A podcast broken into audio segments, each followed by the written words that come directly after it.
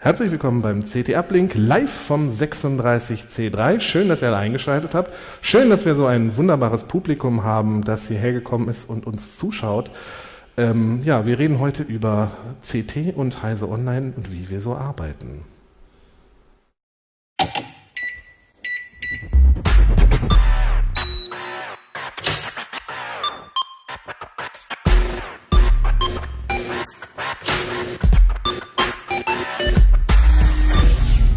CT Uplink. Ja, ich habe wie immer drei wunderbare Kolleginnen und Kollegen dabei. Ich würde einfach mal der Reihe nach anfangen. Pina Merkert, Programmieren, KI und so Zeug mache ich. Dinge mit Computern. genau. Das machen wir, glaube ich, alle. Äh, Heise Online, äh, Eva Maria Weiß. Und, Holger Bleich aus dem Ressort Internetsoftware. und du machst außerdem noch äh, Heise investigativ. Genau. Dazu kommt auch noch zu sprechen. Mit anderen zusammen. Mit anderen zusammen, gut, nicht alleine. Aber wir machen ja selten Dinge alleine. Wir arbeiten ja auch viel miteinander. Das ist ja ganz schön an dem Job. Was noch zu besprechen wäre. Genau. ist das ein schöner Job? Ist das die große Frage für heute? Nein, es ist eigentlich ein sehr schöner Job. Ähm, ich hatte ja im Vorhinein schon auch äh, gefragt, was äh, Leute für Fragen haben. Es kam unter anderem die Frage, wie machen wir das äh, mit Open Source Projekten, die wir im Rahmen der Arbeit entwickeln? Pina, du bist ja viel am Programmieren äh, für äh, CT, wenn du Praxisartikel machst und sowas. Wie managst du das? Äh, also vor ein paar Jahren hatten wir irgendwann gesagt, okay, wir müssen das jetzt mal klären, wie wir da vorgehen und hatten dann die, die Chefredaktion gefragt, äh, wie wir das ran, angehen sollen und ähm, die sagten uns, ja, nehmt mal GPL v3 einfach als Default. Ähm, wenn irgendwie was anderes notwendig wäre an Lizenzen, können wir drüber reden, aber einfach sozusagen, wenn nichts ausgemacht wurde, ähm, ist das GPL, äh, was ja auch ganz nett ist, weil dann auch Leute, die irgendwie unsere Projekte forken, dann äh, zunächst mal das auch veröffentlichen müssen. Mhm. Das ist uns eigentlich no normalerweise recht. Und äh, ja, inzwischen ist eigentlich GitHub so äh, der, der Standard, wo äh, unser Code dann landet. Äh, früher haben wir noch ZIP-Dateien zum Download angeboten, aber äh, ich glaube, inzwischen macht das kein Kollege mehr wirklich.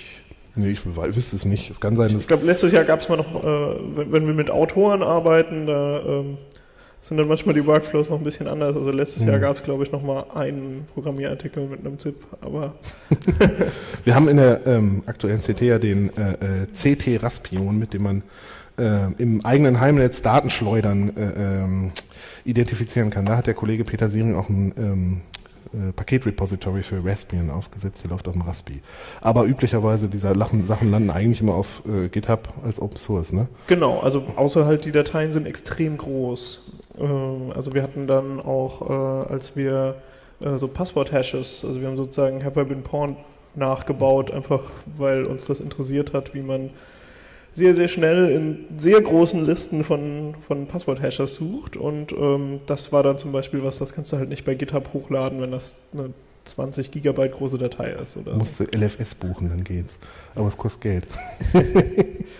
Ja, also für, für solche Fälle haben wir dann auch mal irgendwie ein S3-Bucket oder einfach äh, einen Root-Server irgendwo oder so. Das ähm, Und- so ein bisschen von Projekt zu Projekt unterschiedlich. Und wie integriert sich das in die Arbeitszeit? Ich meine, wenn du irgendwie an einem Projekt entwickelst ähm, und programmierst und programmierst ähm, und dann nicht schreibst, während du programmierst, Ja, also ähm, Programmierprojekte sind natürlich so, ein- so ein bisschen risky eigentlich. Also normalerweise haben wir halt so einen, so einen Zwei-Wochen-Rhythmus, weil Mhm. ja die CT alle zwei Wochen erscheint.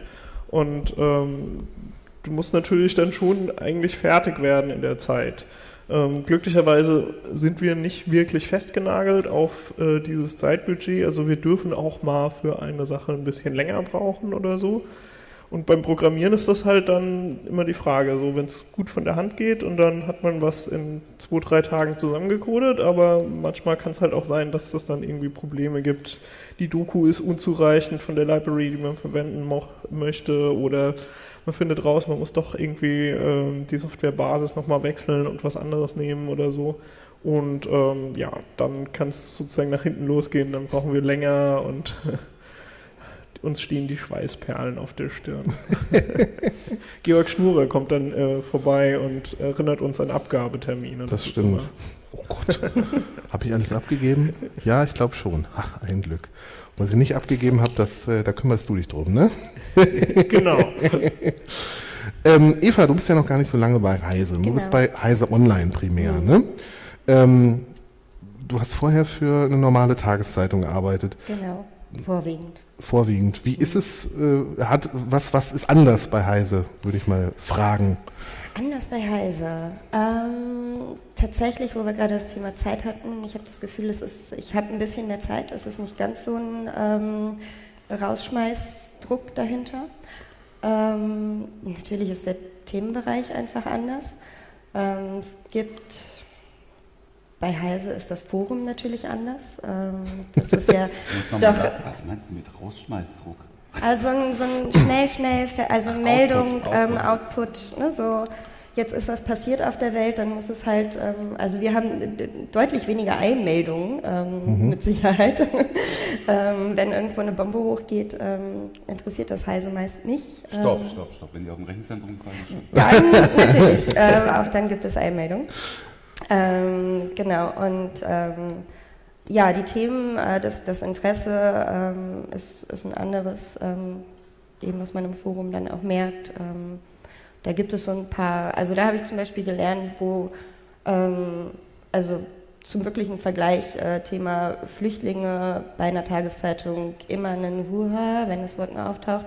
Äh, jetzt ist es das Wort Messenger, ähm, was so, Moment,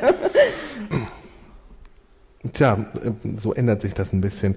Ähm, merkst du, dass ähm, die Leser von Technikmeldungen irgendwie anders sind? ähm, Oder hat das Einfluss auf deine Arbeit? ach, die, die sind spitzfindig, ne? ähm, Was? Im das Heise-Forum gibt es spitzfindige Leute? Hallo Heise-Forum. Ich finde das aber großartig. Also ich, ich finde es total toll, dass, ähm, dass man einfach viel mehr ähm, Reaktionen bekommt, dass ich äh, E-Mails von, von Lesern bekomme, deutlich mehr als vorher. Ähm, gefällt mir. Das ist gut, das ist schön. Wie sieht denn so ein normaler Arbeitstag bei Heise Online eigentlich aus? Also in meinem Fall, ähm, das ist bestimmt ganz unterschiedlich bei, bei den Kollegen auch. Gut, das äh, Ähm, ist immer wie so. das immer so ist, genau. Ähm, also ich fange relativ früh an. Ähm, das meiste, was in meinen Bereich fällt, ähm, kommt halt doch aus den USA. Das heißt, ich, ich bin dann morgens erstmal bestimmt eine Stunde lang damit beschäftigt, zu gucken, was über Nacht passiert ist. Mhm. Also Twitter, Feedly, Nachrichtenseiten, ähm, Blogs der Unternehmen anschauen ähm, und so ein bisschen sortieren, was jetzt am Tag wichtig ist, was vielleicht so ein bisschen nachrangig ist, ähm, wo ich mich sofort drum kümmern müsste. Ähm, genau, und dann geht es irgendwann an Schreiben. Okay, und wie entsteht dann so ein Artikel? Du setzt dich hin, schreibst den runter, fertig? Äh, unterschiedlich auch. Ähm, gibt, es, gibt es mit Sicherheit auch, dass ich mich hinsetze und äh, runterschreibe.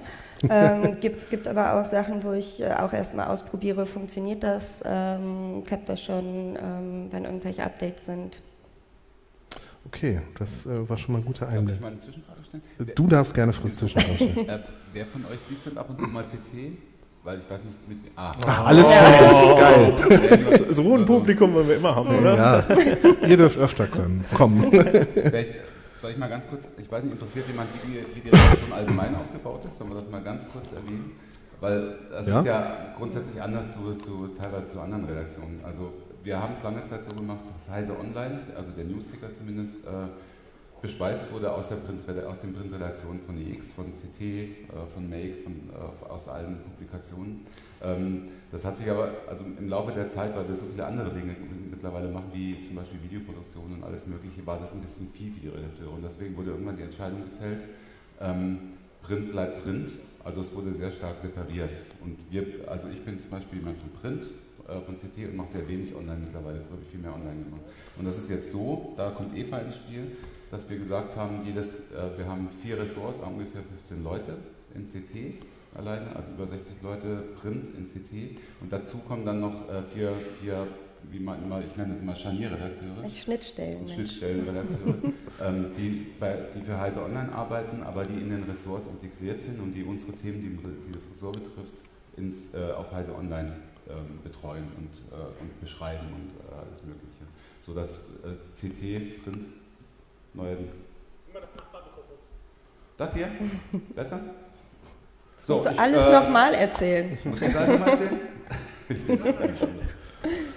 So, ich hoffe, das gibt. Ich, ich kann, so. genau, in, in der Zeit N- Nicht zu, nicht zu vergessen, unsere technischen Assistenten, die sollten wir auch erwähnen. Die sind, äh, machen viel Arbeit, damit wir unsere Arbeit machen können. Das ist sehr gut. 1, 2, 3. Ah ja, jetzt höre ich Was, was man vielleicht noch ergänzend zu, zu Holger sagen kann, also äh, es gibt immer ein, ein paar äh, CT-Redakteure, die einfach bestimmte Themen äh, sehr, sehr tief verstanden haben und so und da so ein bisschen Einzelstücke sind, die, also wo, wo manche Themen auch, wo man weiß, das kann nur ein Christoph Windeck schreiben oder so. Du wolltest doch nur äh, ganz unterschwellig hin mit deiner KI-Expertise angeben. Gib's doch zu. Nee, also äh, hin und wieder ist es dann einfach so, dass äh, auch die, die Printredakteure auch mal noch für online was äh, schreiben, wo sie einfach sagen, das ist vom Thema her so, dass ich mich da jetzt drum kümmern muss.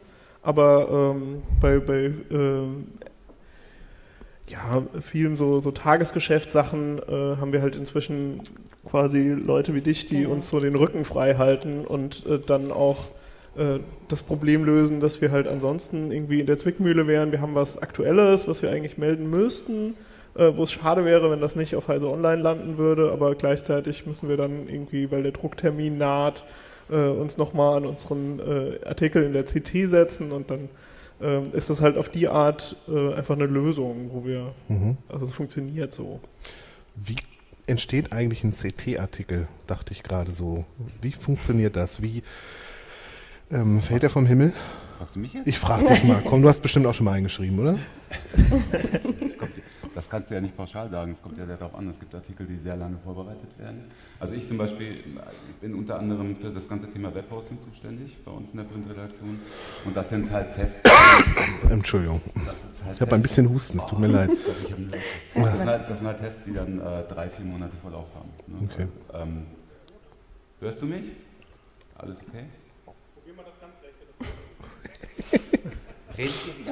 Ja, Technikproblem, das hatten wir noch nie, ist komisch. Gut, ich über, übernehme nochmal. Ähm, ähm, also in, in meinem Fall zum Beispiel ist das so, dass einfach ich über, über Themen stolpere. Also sozusagen bei der Recherche für einen Artikel merke ich dann, äh, es gibt irgendwie eine total spannende Library oder so und die sollte mal in, in der CT vorkommen. Mhm. Und da, die werden, also es wird bestimmt Leute geben, die sich dafür interessieren oder auch, wenn man einfach sagt, es gibt irgendwie ein Problem zu lösen. Keine Ahnung, äh, Smart Home Geräte, die man kaufen kann, sind irgendwie alle doof und sprechen nicht von sich aus MQTT und eigentlich wären sie auch lieber WLAN-Geräte als irgendwie Z-Wave oder so und äh, dann sagen wir halt auch manchmal, komm, lass uns das basteln, einfach weil wir denken, die Not ist da und ja, und äh, das ist sozusagen der Initial, die Initialzündung für dann so ein Artikelprojekt und dann gibt's halt eine, eine Phase, wo man sich einarbeitet. Äh, das ist im Prinzip ähnlich wie die Recherche, die auch bei, bei einer Zeitung gemacht werden würde, nur dass wir halt wirklich dann auch äh, eine Menge Dinge ausprobieren. Das, Mhm. das kann halt eine, eine Zeitung kann ja nicht irgendwie eine Kriegsberichterstattung ausprobieren, aber Um Gottes Willen. keine Ahnung, zum Beispiel eine Sicherheitslücke können wir ausprobieren und das machen wir Mhm. dann auch normalerweise und äh, wenn wir halt gemerkt haben, ja, so und so funktioniert's und äh, wir können das jetzt beschreiben und erklären, was die, die Hintergründe dazu sind und dann fangen wir an zu schreiben. Okay. Holger, wenn. Nee, hört man dich nicht? 1, 2, 3. Ich, Ich, ich höre dich immer die ganze Zeit super, aber. Hier ist es. Ja, dafür hören die Menschen meinen Husten. Es tut mir wirklich leid, aber ich kann es nicht ändern. Ähm, hm. Ja, ähm, ich weiß nicht, ob ist er mittlerweile zu Bin hören? ich jetzt dabei? Ja? Ah. Juhu. Ja, Holger, wenn du so einen, so einen Webhoster-Test, so einen größeren Praxistest vorbereitest, wie sieht das denn aus? Was muss da gemacht werden? Das ist viel Arbeit. Also ich muss dann, äh, nehmen wir mal an, wir haben zehn Produkte im Test, äh, muss ich eben mich darum kümmern, dass wir anonym, also pseudonym äh, Produkte bestellen. Das heißt, wir hatten tatsächlich schon den Fall, zum Beispiel, das ist was, eine Arbeit, die sich, glaube ich, äh, auch nicht viele Redaktionen machen, könnte ich mir vorstellen. Also um Manipulationen auszuschließen, äh, suchen wir uns halt anonyme Testkäufer und ähm, lassen die dann Laufzeitprodukte bestellen, die müssen dann erst eingerichtet werden und so weiter. Dann gucken wir denen über die Schulter, wie sie Produkte einrichten und sowas. Mhm. Schon allein dabei gibt es ja größte Schwierigkeiten. Also wir haben, wir haben auch schon witzigerweise Produkte äh, getestet. Die Teststellungen waren von Webhostern, so mal, um mal zu gucken, und haben festgestellt, dass da tatsächlich manipuliert wird. Also die, okay. wenn die sehen, dass das ein Paket, was ACT äh, gegeben wird, ein Testpaket, dann wird es eben auf einen eigenen Server gepackt, äh, der, äh, der unter Bombenhardware läuft ne, und dann auf einmal, uh, geiler Hoster. das, das geht natürlich nicht. Und, nee. Äh, so können, aber natürlich ist es so, so oder so ist es immer, immer nicht, bei solchen Produkten weißt du, dass es eine Stichprobe ist und das ja. muss man halt auch nochmal sagen.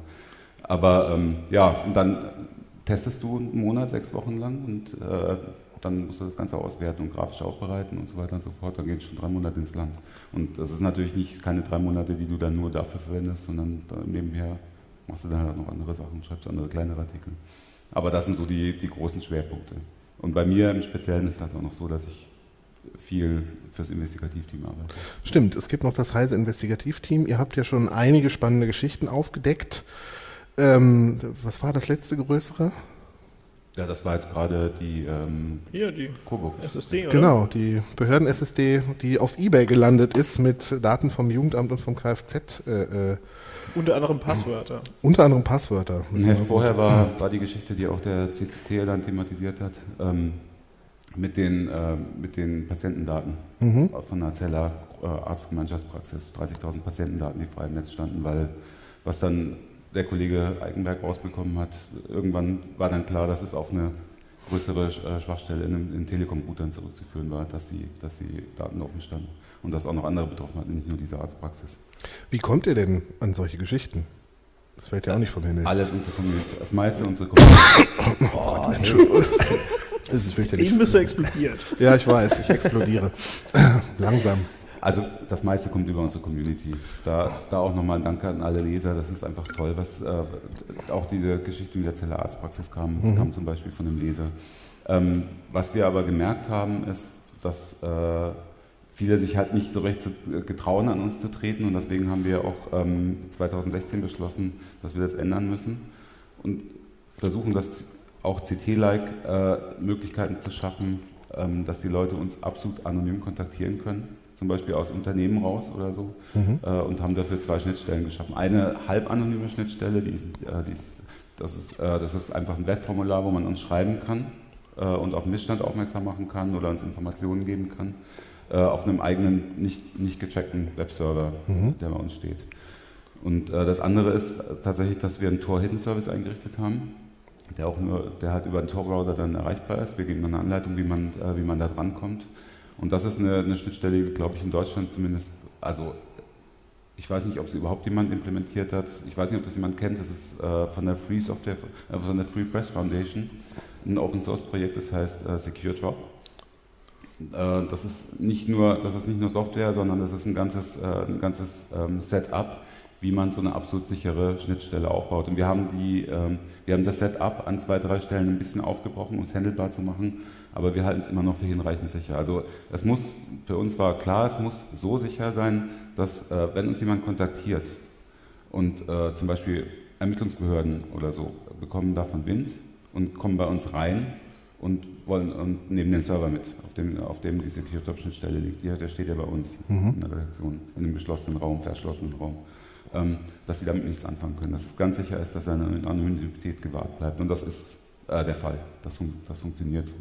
Das heißt, die Leute können uns äh, dort Dateien geben, können uns kontaktieren und der Witz ist halt, wir können auch äh, mit den Leuten über die Schnittstelle interagieren, sie können uns auch wieder antworten, das Ganze funktioniert über so ein, so ein Passphrase-System, aber trotzdem haben wir keine Ahnung, mit wem wir reden.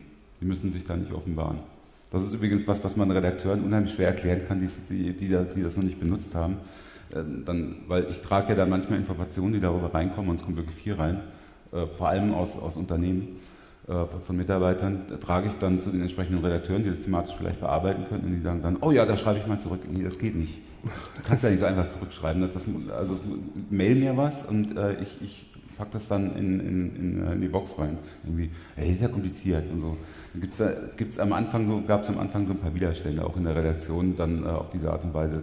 Aber als man dann erkannt hat, also zum Beispiel ähm, kann, können wir jetzt sagen, ähm, wir hatten ja zum Beispiel die ähm, ähm, die Intel Next Gen Sicherheitslücken. Mhm. Ne?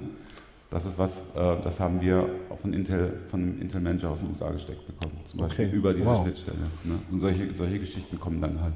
Und das ist schon großartig. Also und ich kann nur alle Redaktionen animieren, sowas auch zu schaffen, weil äh, eine bessere, eine bessere Möglichkeit, irgendwie an Informationen zu kommen, gibt es nicht. Und wir versprechen halt umgekehrt auch, äh, dass wir mit Informationen verantwortungsvoll umgehen. Und das haben wir bis jetzt immer eingehalten. Meiner Ansicht nach, es gab keinen Fall, wo wir es nicht eingehalten haben.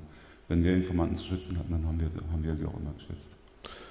Und wie validiert ihr dann diese Geschichten? Ja, das ist, das ist halt natürlich manchmal schwierig. Ne? Also für uns gilt natürlich, äh, wie für, jeden, für jede andere Redaktion auch, das Zwei-Quellen-Prinzip. Das heißt, wenn wir sowas kriegen, müssen wir es gegenchecken. Ne? Mhm. Also zum Beispiel, wenn wir so eine Intel-Sicherheitslücke kriegen, dann müssen wir die selber auch nochmal nachweisen. Wir kriegen den Hinweis, die gibt es, aber dann müssen wir natürlich selber, das hat dann Jürgen Schmidt gemacht, in dem Fall, der Kollege, der auch maßgeblich SecureTop mit, mit äh, aufgebaut hat, der heute leider nicht da ist, weil er einen Hörsturz hatte. Haben wir heute Morgen gefahren.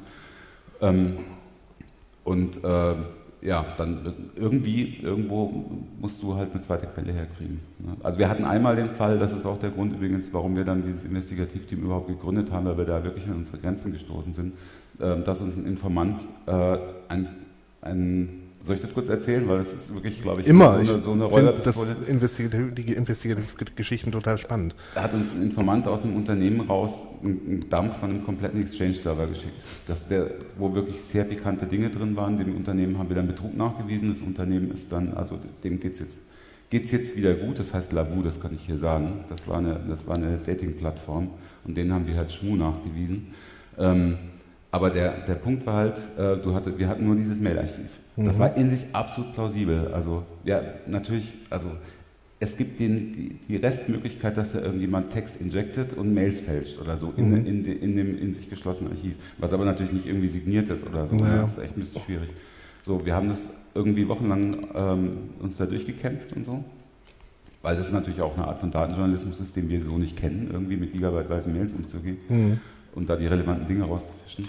Ähm, und dann, da war dann das Problem, da hatten wir es erstmal mit der Kanzlei, ich weiß nicht, ob jemand kennt, wahrscheinlich schon mit der Kanzlei Christian Scherz zu tun. Der Scherzanwalt vom, Ja, genau. vom Böhmermann. Genau, da hat, mich die, da hat mich die Gegenseite diese Kanzlei beauftragt und wenn man die hört, dann klingelt es ja schon ein bisschen. Deswegen haben wir dann auch die, die beste uns zur Verfügung stehende Pressekanzlei mit der Gegen, äh, als Gegner beauftragt. Ähm, aber die haben halt genau das gemacht, was wir befürchtet haben. Wir haben gesagt, naja, könnte ja auch sein, dass es gefälscht ist. Wir wissen es nicht. Wir sagen nur, veröffentlicht nicht, wenn er es veröffentlicht. Können wir unsere Hand nicht dafür jetzt vorlegen, dass da nicht doch was gefälscht ist. Wir haben es trotzdem veröffentlicht. Und äh, weil wir haben im Artikel dann, das ist halt das Blöde, das hat uns unsere Pressekanzlei dann auch gesagt, ne, wir müssen halt einen Artikel schreiben, das Archiv ist in sich plausibel, aber es besteht die 0,001-prozentige Restwahrscheinlichkeit, dass da irgendwas nicht ganz sauber ist. War, war so eine, war ein bisschen rumlabieren, aber Klingt Ja, der-. Äh, Also ich, ich weiß nicht, ob Sie sich an den Artikel erinnern, der war auch ein bisschen sprachlich ein bisschen seltsam geschrieben, was einfach diese rechtlichen Gründe hatte. Mhm. Ja. Also äh, es, es war halt so formuliert, dass das rechtlich gerade okay war. Und äh, wir hatten aber trotzdem total Angst, äh, dass diese Kanzlei äh, die Veröffentlichung der CT stoppen würde. Okay. Das wäre ein riesen, riesen Ausfall für einen Verlag gewesen und so.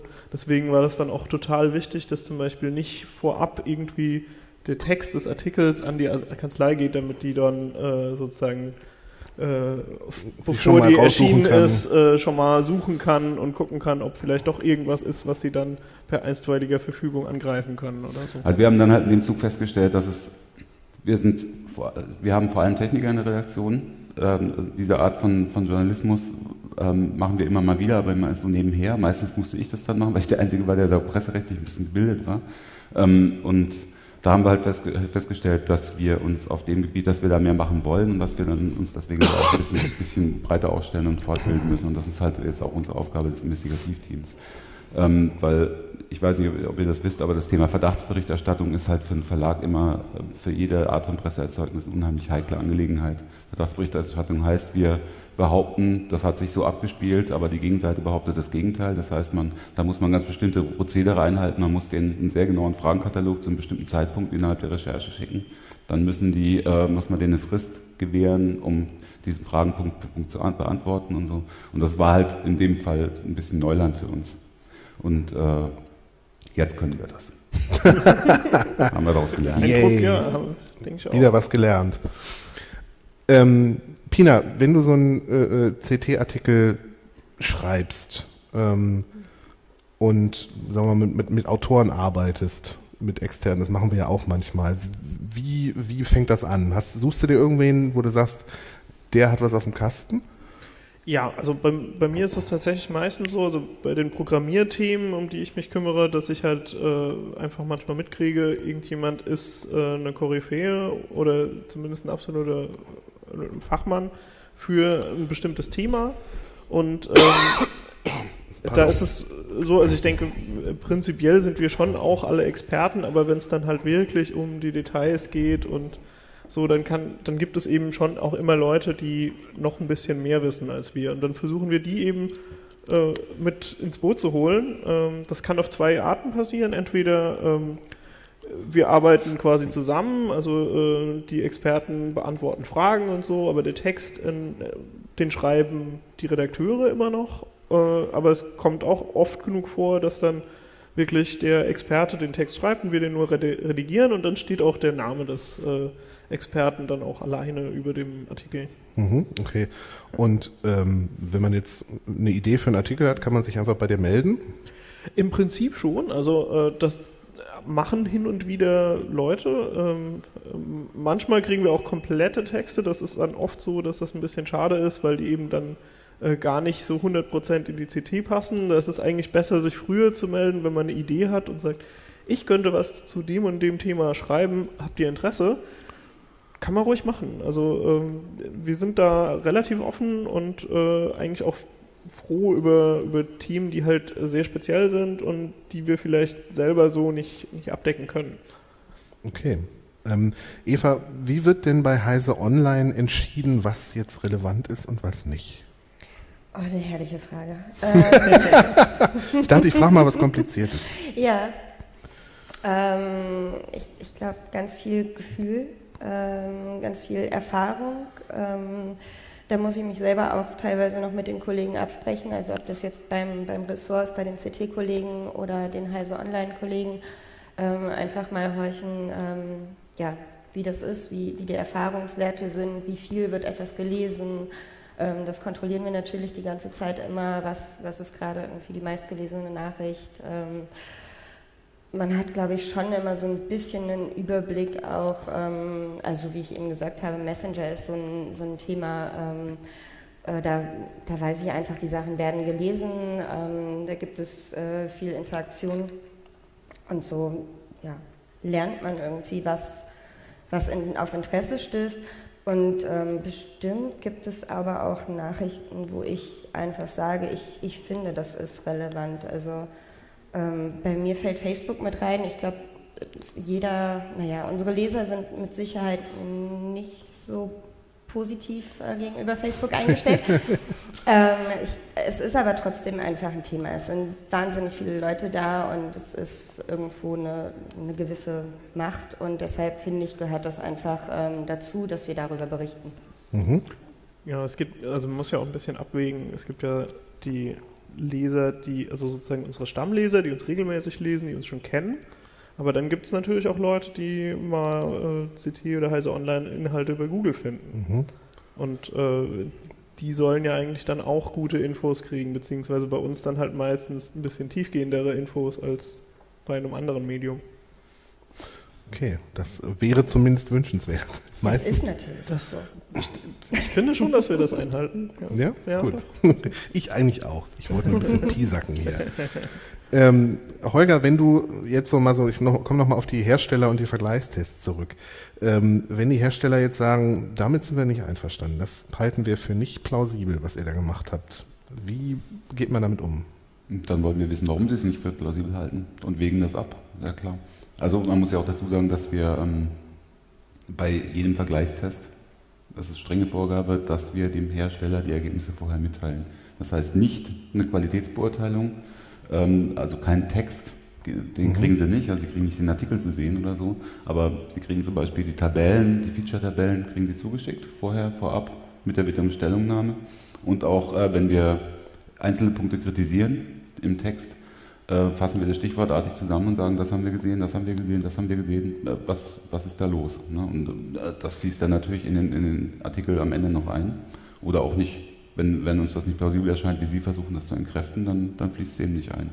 Und dann reagieren die sehr unterschiedlich. Also wir haben schon alles erlebt. Also ich habe auch schon erlebt, dass auf dem Artikel äh, es gibt so absurde Sachen, dass man, man glaubt, also man glaubt das wirklich nicht, wenn man äh, also unsere Le oder unsere Foren, es gibt Forenteilnehmer, die oft sagen, unsere Artikel, oder, beziehungsweise es wird doch gekauft oder so. Also es ist schon so, dass ab und zu mal Druck gemacht wird, zum Beispiel, ähm, wenn, wenn ein missliebiger Artikel erscheint, dann wird angerufen, zum Beispiel bei der Geschäftsleitung und mit, mit Anzeigenstornierung gedroht. Es ist dann nur eben so, dann werden die Anzeigen eben storniert. Fertig. Also es gab, es gab und es gibt bei uns keinerlei Druck. Also auf die Redaktion, weder von Anzeigenseite noch von Geschäftsführung noch sonst was. Also dafür lege ich absolut meine Hand ins Feuer. Und es gibt auch keine, äh, keine irgendwie gekauften oder promoteten oder sonst irgendwas oder Native Advertising Artikel oder so im, in Print und auch nicht in Online. Gibt es nicht, definitiv. Das Ist ist auch ganz, ganz spannend. Es gibt so ein paar Hersteller, die da schon öfter mal äh, Probleme gemacht haben. Die das Wir nennen jetzt keine Namen. Schade eigentlich. Ich glaube, das würde uns in Teufelsküche bringen. Es, es passieren ja auch so Dinge, die, die richtig wehtun, die mir selber total wehtun. Also wir haben ein Beispiel, ich habe mit äh, Kollegen Ronald Eikenberg zusammen mir mal die, ich weiß nicht, ob ihr das kennt, ähm, wesentlich auch vom CCC Schweiz äh, vorangetriebene PEP-Implementierung von PGP in Mail-Clients und so angeschaut. Ähm, es gibt ja von denen eigene Mobilversionen. Also das ist wirklich ähm, Verschlüsselung kinderleicht gemacht. Äh, da wird ein Schlüssel automatisch im Hintergrund generiert und, und einfach verwendet, sodass in Zukunft jede Mail einfach verschlüsselt rausgeht, ohne dass man es großartig mitkriegt. Pretty, easy- pretty easy privacy ist eigentlich eine tolle Sache, finde ich. Ähm, ist quasi so eine, so eine Durchgangsverschlüsselung, ohne, ohne dass du was dafür tun musst. Aber es war schlecht implementiert. Wir waren total entsetzt. Wir wollten das mal kurz eben im Heft vorstellen und zeigen. Und dann haben wir gemerkt, irgendwie haben wir rumexperimentiert, immer mehr rumexperimentiert und haben gemerkt, äh, dass die Implementierung in Thunderbird gar nicht verschlüsselt. Sie, sie sagt aber, sie, sie gibt aber an, sie verschlüsselt. Das heißt, sowohl Sender und Empfänger merken nicht, dass die Mails eigentlich unverschlüsselt durchs Netz gehen. Und das fanden wir halt äh, schon blöd. Ja. Äh, und ähm, ja, dann haben wir halt, das haben wir halt deutlich kritisiert im Heft und haben gesagt, das ist Worst Case. Ne? Das ist wirklich für die das Worst Case Szenario. Und die haben sich gerade se- selbstständig gemacht. Ja. Und die waren natürlich echt geladen, waren traurig. Ne? Hatten vorher bei uns auch Anzeigen geschaltet, haben danach bei uns keine Anzeigen mehr geschaltet. Äh, aber das ist so, das ist das Leben. Und das tut dann, das hat mir richtig wehgetan, weil ich die Leute auch ein bisschen kenne und ich, ich finde, das ist ein tolles Projekt. Aber wenn es halt nicht funktioniert, was soll ich machen? Also, Ja, SV, übrigens, die haben auch, das muss man auch nochmal sagen, das haben wir aber auch im Artikel schon erwähnt, die haben sich absolut vorbildlich und transparent verhalten und haben dann sofort ges- gesagt, oh, scheiße, ja, das ist ja echt ein Fehler, den wir da gemacht haben und haben versucht, so schnell wie möglich zu patchen und alles, klar. Aber Das- es lief halt eine Weile so. Das ist ja- offensichtlich eine mangelnde Qualitätskontrolle gewesen. Immer ganz positiv, wenn man die, das Erlebnis hat, dass Hersteller sagt dann, oh ja, da ist uns Fehler unterlaufen, wir kümmern uns drum. Ne? Ja. Das haben wir oft genug nicht. Also das Beispiel mit dem Telekom-Router, was wir vorhin hatten, Mhm. das ist, finde ich, den absoluten Oberhammer, was, was die Telekom Ronald da geantwortet hatte. Wir haben ja gesagt, ja, wissen wir, die, die Lücke ist irgendwie seit einem halben Jahr oder sowas bekannt und Mhm. äh, ja, machen wir jetzt dann irgendwann mal zu. So müssen wir uns aber noch mit dem Routerhersteller in Verbindung setzen. Also Wir haben da noch nicht angerufen. Ach je. Ja, äh, was halt, ähm, was die Hersteller auch manchmal machen, ist, äh, wir kriegen halt für, für Hardware-Tests, kriegen wir schon auch Geräte von den Herstellern als Leihgabe, um sie zu testen. Und äh, manchmal sagen dann Hersteller, ja, ihr habt jetzt irgendwie einen schlechten oder negativen Artikel über unser Produkt geschrieben, wir, wir schicken euch jetzt keine Geräte mehr. Mhm. Und äh, da ist es halt dann so, dass wir dann sagen, ja, ist irgendwie doof, aber dann kaufen wir das Zeug. Also es ist schon so, dass es von manchen Herstellern einfach notwendig ist, dann die Geräte auf dem ganz normalen Markt einzukaufen. Ähm, die, die stehen dann auch immer ein bisschen länger noch in den Testlaboren rum, weil man die ja auch wieder loswerden muss und so. Also für uns ist das schon irgendwie blöd, aber äh, nicht blöd genug, als dass wir sagen, klar, dann lassen wir uns irgendwie unter Druck setzen oder so. Dann sagen die halt, gut, dann schicken wir euch nichts mehr. Dann sagen wir, euer Pech. Ja, bei Mittelklasse-Geräten und sowas, also die Hersteller wollen natürlich immer, dass Oberklasse-Hardware getestet wird, weil das immer gut aussieht. Aber wenn wir jetzt mal so, weiß ich nicht, wir haben ja um Weihnachten immer den, den Fernseher-Test, den großen, und wenn dann da irgendwie äh, äh, Fernseher gekauft werden müssen, das sind jetzt nicht die Oberklasse-Teile, dann müssen wir die immer selber kaufen, weil die Hersteller sagen, nö, ach, so ein langweiliges Mittelklassegerät, das braucht er nicht testen. Da haben wir ja auch nicht mehr zu bieten als der Rest. Aber ähm, bei den Oberklasse-Dinger sind sie immer froh, wenn sie uns äh, Testhardware schicken können eigentlich. Ja. Wo ist das? Ähm, Pina, du bist ja ähm, viel im Thema KI und so unterwegs. Wie kommt man da rein, wenn man jetzt äh, bei CT arbeitet? Und wie ähm, schafft man es in so einem Zwei-Wochen-Rhythmus, da im Thema zu bleiben und äh, regelmäßig Output zu produzieren? Also ich schreibe nicht alle zwei Wochen einen KI-Artikel, das wäre zu viel für mich. Also Mhm. die, äh, die Ti- Art- Artikel sind meistens relativ aufwendig, weil ich auch ähm, vorzugsweise versuche, ähm, an dieses Hype-Thema so einen so einen hands-on, äh, konkreten Zugang zu finden und zu sagen, nee, KI ist etwas, was du benutzen kannst, das ist ein Tool und äh, ich erkläre euch jetzt, wie ihr das selber machen könnt. Und äh, sowas schreibt man nicht einfach so mal runter.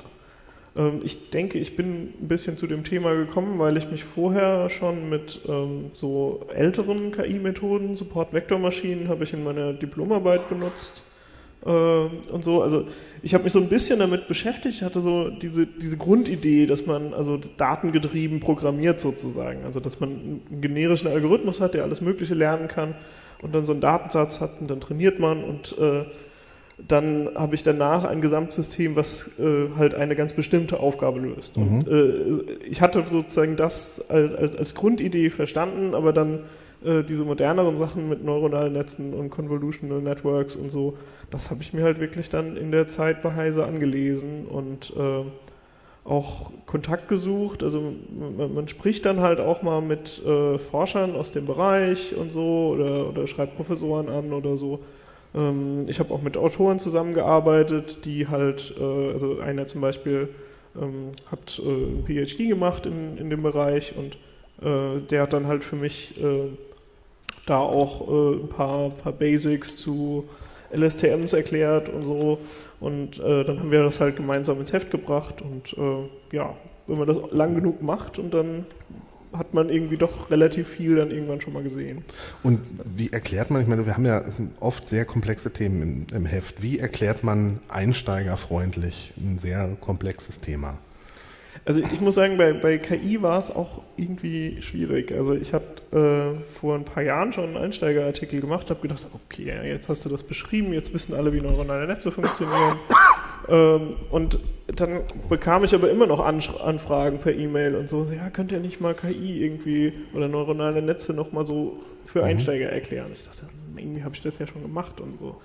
Und äh, dann hatte ich halt äh, im, im letzten Jahr, oder also 2019, äh, hatte ich dann gesagt, okay, ich mache nochmal einen Einsteigerartikel, aber mit einem anderen Ansatz. Also vorher war das halt wirklich so diese, die ursprüngliche Idee hinter neuronalen Netzen ist halt, dass man sich vom Gehirn Sachen abguckt, dass man sagt, okay, wie funktioniert ein einzelnes Neuron, das kann man auch in, in der Petrischale irgendwie stimulieren und dann feuert das und so und ähm, dann haben sie halt Leute in den 50er Jahren davon inspirieren lassen und das aber viel vereinfachter äh, im Rechner umgesetzt. Und ähm, das, was wir halt jetzt haben, ist äh, sehr effektiv, hat aber im Grunde genommen mit dem, was auch die, ähm, die Hirnforschung in der Zwischenzeit halt äh, noch zu, an, an zusätzlichen Erkenntnissen gewonnen hat, hat das nicht so viel zu tun. Also so ein echtes Gehirn ist schon verdammt kompliziert. Da gibt es irgendwie ganz viele verschiedene Arten von Neuronen und so. Und wie die alle vernetzt sind, ist also wirklich kaum überschaubar, weil das halt so extrem viele sind und so. Und auch, äh, also es, es gibt, es wurde noch nie im Gehirn komplett, also menschliches Gehirn komplett irgendwie gemappt, wo man wusste, welche Synapse geht wohin und so.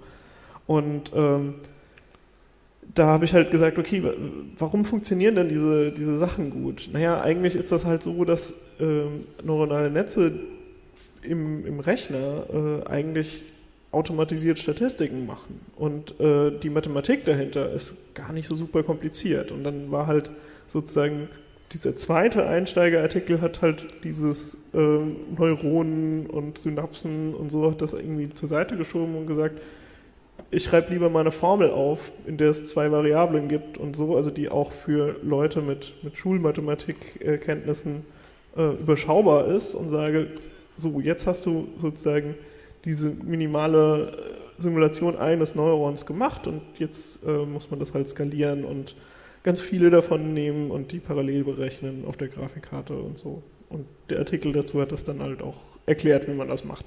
Okay. Mal so eine Frage an alle. Ähm, wie geht ihr so üblicherweise mit so Hype-Themen um? Ich meine, jetzt waren wir gerade bei KI, Blockchain wurde die letzten zwei, drei, vier, fünf Jahre durchgehypt bis zum geht nicht mehr. Ähm, wie,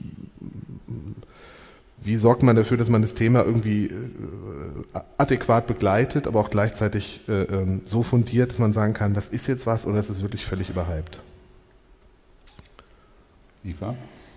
Gott, völlig überhyped. Ähm, Habe ich dich jetzt völlig überhyped mit der ja, Frage? Vom, vom Einzelfall abhängig machen. Ne? Also nur weil es ein Hype ist, werde ich jetzt nicht drauf anspringen. Mhm. Ähm, hoffe ich zumindest. Manchmal sitzt man ja solchen Sachen auch selber auf. Ähm, aber bewusst würde ich jetzt nicht sagen, wo in dem Moment, wo Blockchain irgendwo steht, ähm, muss ich da jetzt sofort dabei sein oder KI. Und oft steckt ja auch äh, gar nicht so viel dahinter. Also es, das wird ja häufig als so Schlagwort benutzt, um erstmal so ein bisschen zu triggern. Ähm, auch, auch Journalisten zu triggern Mhm. und ähm, dann guckt man genauer drauf und denkt, wo ist jetzt die KI, wo ist jetzt die, mm, und das ist so knapp daneben nur. Okay. Ich denke, äh, was wir halt schon auch machen, ist, wir nutzen unsere Expertise, um eine Einordnung zu geben. Also wir, wir berichten dann schon relativ oft auch über Dinge, die mit Hype-Themen zu tun haben, weil die natürlich interessieren und so und weil wir sagen, das komplett wegzulassen wäre irgendwie auch unfair dem Leser gegenüber, aber sagen dann, ähm, keine Ahnung, hier ist zum Beispiel ein Startup, die machen was mit KI, aber das, was sie tun, ist jetzt vielleicht nicht äh, Forschung aus den letzten zwei Jahren, sondern vielleicht schon äh, größtenteils Dinge aus den 90ern oder so. Dass man einfach so ein Gefühl dafür kriegt, so, okay, äh, die, die tun schon was und der, der Begriff ist auch nicht komplett falsch, aber vielleicht ist das jetzt nicht ähm, so, also vielleicht sind das nicht so spektakulär tolle Ergebnisse, wie man äh, erwarten könnte und vielleicht gibt es dann doch noch einen Unterschied zu Facebook oder Google, die halt dann auch näher am Zahn der Zeit sind und so. Okay. Nochmal was an alle. Was ist euer Lieblingsaspekt bei der Arbeit? Oder an der Arbeit? Jetzt? fang du mal Ja, an. bei mir ist das klar, klar Recherche. Weil ich ja eher aus der journalistischen Ecke komme als aus der technischen Ecke. Muss man vielleicht auch mal sagen, weil es auch so eine Mehr ist, mit der man mal aufräumen kann. Dass bei uns alle, Leute Informatiker werden oder so, das sind nicht so. Also ich glaube, die Minderheit sind Informa bei weitem die Minderheit. Ja. Ich habe Viele- Kulturwissenschaften studiert, also auch Viele nichts Anständiges. Ich bin Filmwissenschaftler eigentlich. Also, Auch gut. Aber Kommunikationswissenschaftler. lange journalistisch gearbeitet. Nee, aber es ist ein- einfach deutlich die Minderheit hm, bei uns. Aber Wie war die Frage? Äh, wie spät ist das? Nee, die Frage war, was dein Lieblingsaspekt deiner Arbeit ist, aber du sagtest ja schon Recherche. Hast du sonst noch was? Das Kantinenessen oder so? Okay. das ist Das würde mich jetzt sehr überraschen. Was seit dem bei, letzten Kochs besser wir, geworden? ich, ich, wir haben einfach ein tolles Team, finde ich. Also es macht einfach, ich meine, ich bin jetzt 20 Jahre dabei und es macht mir immer noch Spaß wie am ersten Tag, muss ich echt sagen. Also ich würde auch nichts, im Moment würde mir nicht einfallen, wo ich auch woanders arbeiten wollte. Also das ist einfach großartig. Das ist gut. Und das ist jetzt kein, kein schleimiges Gesülze, das, man, das kommt wirklich aus dem... Vielleicht wissen wir mal Publikumsfragen. Ja, ähm, gibt es Fragen aus dem Publikum? Ich habe schon immer mal gelinst, aber bisher keine winkenden Hände. Ich sehe nichts. Nee, na gut. Ich muss noch mal husten, Entschuldigung. Währenddessen kann, kann ich ja mal erzählen, was Ja. mir gefällt. Äh, wir, wir sind sehr frei in dem, was wir machen. Also äh, es ist eigentlich extrem selten, dass wirklich der Chefredakteur in deinem Büro steht und sagt, du musst jetzt irgendwie was dazu machen. Manchmal gibt es so ganz heiße Themen, wo dann auch die Chefredaktion sagt, habt ihr das auf dem Schirm und so, aber meistens haben wir das dann eh schon auf dem Schirm, weil wir uns halt sowieso alle für die heißen Themen interessieren. Aber ähm, wir, wir sind da halt wirklich in der, in der angenehmen Situation, dass wir sagen können, das ist doch was echt Interessantes. Äh, ich will mich da jetzt mal drum kümmern. Ich will mich da jetzt mal recherchemäßig reinarbeiten und so. Und dann dürfen wir das. Und äh, die, diese Möglichkeit zu nutzen, das ist halt einfach, das äh, macht viel Spaß und das hält auch die Arbeit so, so abwechslungsreich. Okay. Eva ist einfach nur zufrieden. Aspekt, äh, ich, ich bin äh, superglücklich. Ähm, bin, bin da also total. Ich glaube, wir übertreiben gerade. Es ist ein Land aus purem Gold und Glück, in dem wir uns in Ah, unserer Liebe fließt da suhlen. immer der Honig so in den Mund. ähm, Alles klebt. das, äh, also ich bin ja, ich, ich bin für Heise Online ja News-Redakteurin und mir ist immer, ähm, ich, ich sehe mich so ein bisschen als Servicekraft. Also ich möchte informieren. Ähm, und das finde ich, äh, macht total viel Spaß bei der Arbeit. So ein bisschen das Gefühl, aussortieren, was ist spannend, was ist relevant ähm, und weitergeben. Okay. Mal, um was, mal was Negatives zu fragen, um den ganzen Fluff jetzt abzufangen. Was haben wir verpasst? Was haben wir versaut? Also ich bin nicht gut im, im Aufspüren von Trendthemen, so, so viel steht fest. Also legendär ist meine, mein kurzer Artikel zum Thema Twitter im Jahr 2007, Was hast wo du mir, wo, getan? wo, mir, wo mir zugekommen ist, äh, gibt es sowas, so ein neues Ding da aus San Francisco, kannst du mal gucken. Und ich habe mir das angeguckt, ah, diese Amerikaner, die spinnen noch, ey. Irgendwie äh, schicken sich irgendwie Bilderchen aus ihren Schlafzimmern und so mit, und irgendwelchen komischen Kurznachrichten. Und warum schreiben die keine SMS und so? Das wird nix. ist dann irgendwie doch was geworden. Ja, und oft sind wir, liegen wir einfach auch daneben. ne? Also zum Beispiel, wir haben äh, mal ein Titelthema gemacht im Ressort zum Thema Periscope und Co. und, und Livestreaming und haben gesagt, das ist das nächste ganz große Ding. Und da waren wir eindeutig im Hype-Cycle viel zu weit vorne und der ist viel flacher auf, ausgefallen, als wir es uns vorgestellt haben. Gibt's also das kann, kann auch passieren. Periscope gibt es, glaube ich, nicht. Nutzt Naja, es gibt halt TikTok. Also Ja. die Nachfolger gibt es jetzt schon, aber und, und, und Livestreaming gibt es genug, Twitch und Co., aber trotzdem, also da war, da lagen wir ein bisschen daneben. Und öfter liegen wir mal daneben. Passiert so. halt. Ja. Und Raspi haben wir auch so ein bisschen verschlafen damals. Aber mittlerweile haben wir, glaube ich, ordentlich aufgeholt. So viele Raspi-Projekte, wie ich in den dreieinhalb Jahren gemacht habe, in denen ich da war. Aber dafür haben wir den Bisher. ESP nicht verschlafen. Das stimmt, dafür haben wir den ESP nicht verschlafen, glücklicherweise. ja, sehr schön. Ähm, mittlerweile Also, Fragen äh, aus dem Publikum? Nee? Ich, ich, ich hätte noch so sowas, äh, zum Beispiel diese KI-Beschleuniger-Hardware. Mhm. Das ist sowas, das kriege ich nicht zu fassen. Okay. Weil da ist, da ist jeder Chip ist anders zu, be zu benutzen äh, und das ist echt kompliziert, weil die halt äh, alle total neu sind, äh, größtenteils undokumentiert und so. Also selbst wenn das dann, wenn Intel der Hersteller ist, wo man denkt, ja, das ist eine Riesenfirma dahinter und so. Ja, aber wenn man dann irgendwie äh, stecken bleibt und sagt, ja, es funktioniert irgendwie nicht. Also ich kann auch die Beispiele von Intel nicht ausführen. Und dann fragt man Intel und dann braucht irgendwie die Presseabteilung länger und so, um einem Antworten zu liefern. Und ähm, dann verzögern sich solche Projekte auch einfach mal ein bisschen arg lang. Also äh, wo, wo ich dann denke, ja, wäre ganz schön gewesen, wenn wir das in der CT gehabt hätten, aber es ging jetzt irgendwie nicht. Ich dachte immer, man kauft sich eine Nvidia-Grafikkarte, steckt sie in den Computer und dann wird alles gut. Ja, Nvidia hat sich darum gekümmert, dass es tatsächlich ein bisschen einfacher ist als bei den anderen Beschleunigern und äh, ich glaube, das ist auch ein Grund für deren Marktanteil. Was benutzt ihr eigentlich so für Software auf der Arbeit? Ich habe einen Windows-Rechner. Was, was möchtest du genau?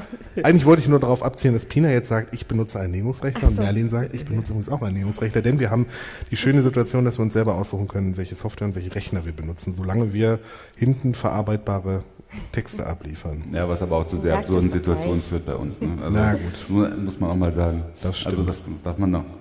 Achso, das darf man ja eigentlich gar niemandem erzählen. Na gut, ich erzähle es trotzdem. Also wir haben, bei uns läuft der ganze in der Redaktion und, und auch in, eigentlich im ganzen, nee doch, größtenteils bei uns zumindest in der Redaktion, in anderen Redaktionen bei uns im Haus auch, aber läuft der, der ganze Workflow über, äh, über IMAP. Also wir haben, wir haben keinen, äh, keinen, klar, wir haben ein Redaktionssystem, aber wir haben sonst keine vernünftige Art zu kommunizieren, was einen wahnsinnigen Mail-Overhead bei uns erzeugt. Aber es liegt halt daran, dass IMAP offen ist, dass, dass es von überall aus Zugriff gibt. Es gab mal irgendwie eine Bestrebung, irgendwie bei uns Exchange einzuführen und Ne, die gibt's ja noch. ja, die gibt es noch, aber also das wird nicht funktionieren, Redaktion, da bin ich hundertprozentig sicher. Wahrscheinlich. Naja, es ist halt alles, es ist ein offener Zoo. Aber es hat zum Beispiel auch den Vorteil, weil wir nicht so eine, so eine, äh, so eine Mono, Mono-Infrastruktur haben. Ich weiß nicht, ob, das, äh, ob jeder den Verlag so kennt. Also wird der, Verlag, die- dieser, der Heise Zeit oder der Heise Verlag besteht ja aus mehreren Elementen. Wir sind bei Heise Medien und dann gibt es davon völlig abgekoppelt einen Verzeichnisverlag, die machen sowas Spannendes wie Telefonbücher und, und das örtliche. und so. Telefonbücher. Ähm, und der, das ist eigentlich der, das heißt dann Heise Verlag. Und ihr habt das vielleicht mitbekommen, dass äh, der Heise Verlag, ein, der Heise Verlag, nicht wir, nicht Heise Medien, sondern der Heise Verlag ein großes Problem hatte, weil das war, da, weil es da einen riesen Emotet-Befall gab. Und äh, der Verlag einen totalen Shutdown hatte eigentlich.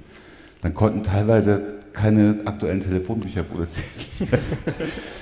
naja, zumindest äh, waren wir, das ist, war unser großes Glück, dass wir da so weit abgeschottet waren, dass uns das einfach überhaupt nicht betroffen hat und wir halt äh, die, glaube ich, teilweise aus Redmond eingeflogenen Microsoft-Kollegen da rumwudeln haben sehen, äh, in, in der, im einen Stockwerk unten dran.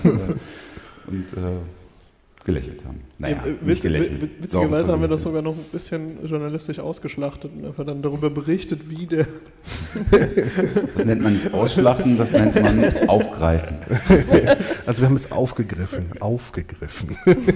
Naja, aber es war tatsächlich dann für, für High Security, für, für, uns, für unsere Leute, vor allem für Jürgen Schmidt natürlich äh, Gold. Und, und naja, unglaublich, dass sowas bei uns im eigenen Haus passieren kann und dass der Verlag davon wirklich so hart betroffen war, mhm. dass er wirklich einen echten Shutdown hatte und dass wirklich alle Rechner ausgetauscht werden mussten. Und so. Das war, ja, das also war der pure Wahnsinn. Und dann haben wir ja später gehört, dass es, wir, wir sind äh, schräg gegenüber von der, von der großen medizinischen Hochschule in Hannover, ist das Verlagshaus und dann hat es die dann auch noch getroffen und jetzt im Moment in der, um die Weihnachtszeit geht es ja wieder richtig ab mit Emotet-Fällen. Ja, ja. Das ist echt das ist schon sehr krass. Schön aufpassen mit Emotet. Gefährlich. Aber hm, das war auf jeden Fall eine, oh, ja. Ich sehe eine Frage. Oh, eine Frage. Endlich mal eine Frage. So, bitteschön. Nochmal bitte, Entschuldigung. Was ist der unangenehmste Teil unserer Arbeit, ist die Frage. Eva? Auch das Forum. ja. Der beste und der, äh, der unangenehmste Teil.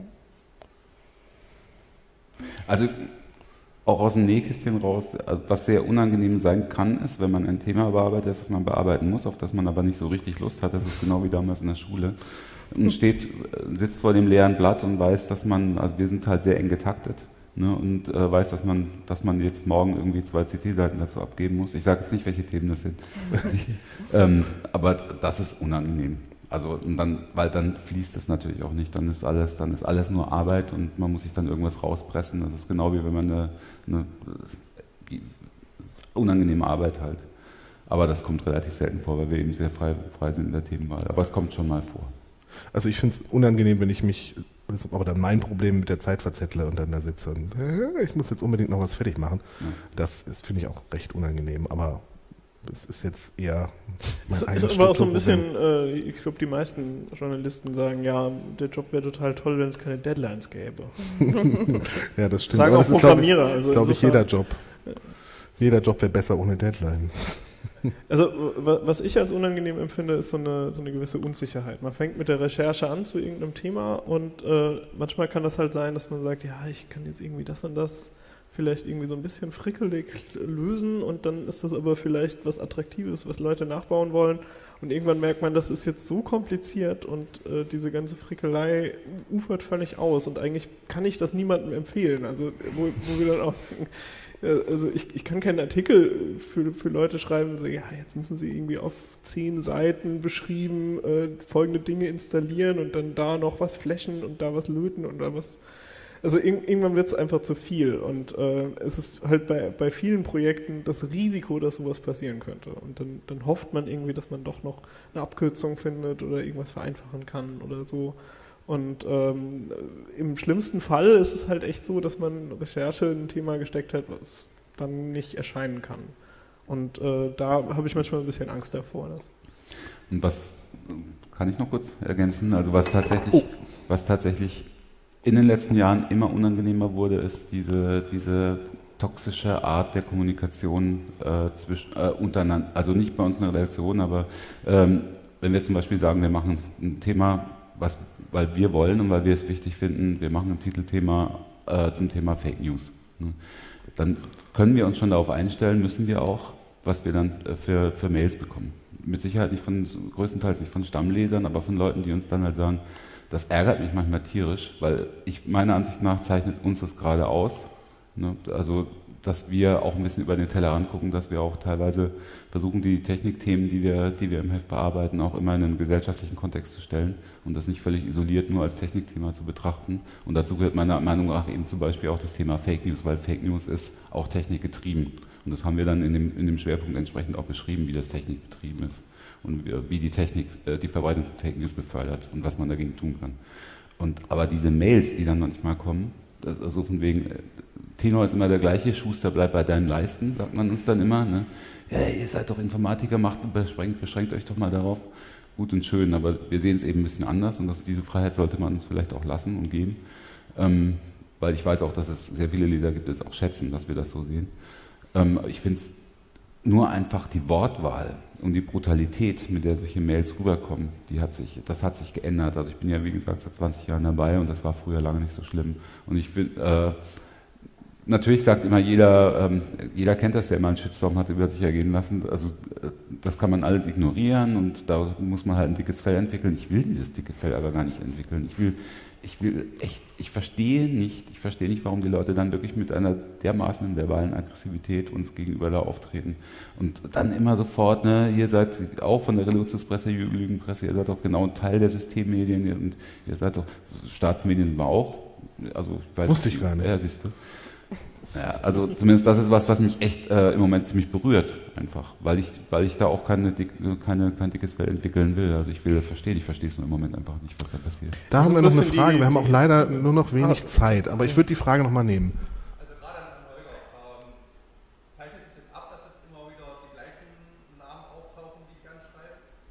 Oder ist die Variation Die Variation ist groß und äh, Also die, die Frage war, ob sich äh, ähm, immer wieder abzeichnet, dass es die gleichen Namen Dass es sind. die gleichen schreiben. Menschen sind, die dann, die dann schreiben und solche Mails schreiben, nee. Die, also erstens ist, äh, trauen sich da viele nicht aus der Deckung und da ist schon der Grad der Anonymisierung teilweise ein bisschen höher.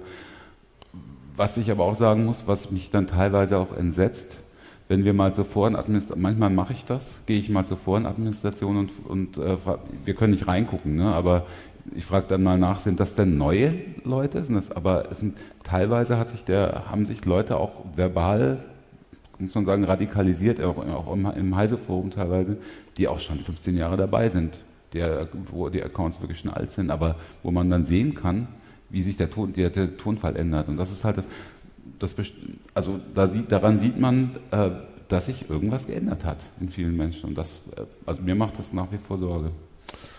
Also man muss halt bedenken, äh, die Leute, die uns schreiben, das sind eigentlich immer nur die Extreme. Also entweder es regt sich jemand total darüber auf, äh, schreibt dann auch meistens in einem wütenden, äh, in einer wütenden Verfassung. Also manchmal erkennt man das dann auch, sind viele Rechtschreibfehler drin oder so, weil die Leute einfach so in die Tastatur gehackt haben und so.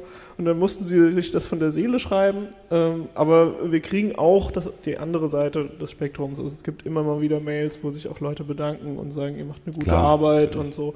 Und äh, das ist halt auch, also das hat dann auch wirklich genau den umgekehrten Effekt, dass wir uns auch wirklich immer freuen über so Sachen. Und, Sehr schön. Äh, Mit dieser positiven Note würde ich jetzt langsam mal die Verabschiedung einleiten. Schön, dass ihr hier wart. Auch schön, dass unser Publikum vor Ort da war. Vielen Dank. Danke Äh, an den Kongress, dass wir hier sein dürfen. Genau, danke an den Kongress, dass wir da sein dürfen und all die Organisatoren, die hier sind. Danke an das Sendezentrum.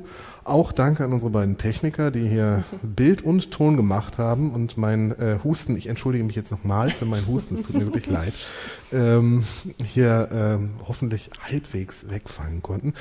Vielen Dank an die Zuschauer vor den neuartigen Rundfunkempfangsgeräten und äh, wir wünschen allen noch viel Spaß beim Kongress. Wenn ihr jetzt Bock gehabt habt, äh, Bock bekommen habt, euch bei Heise zu werben, macht das. Wir haben noch zwei Stellen mindestens in der CT-Redaktion frei und noch ein paar andere in anderen Redaktionen für fachspezifischere Medien als uns zum Beispiel die Mac I.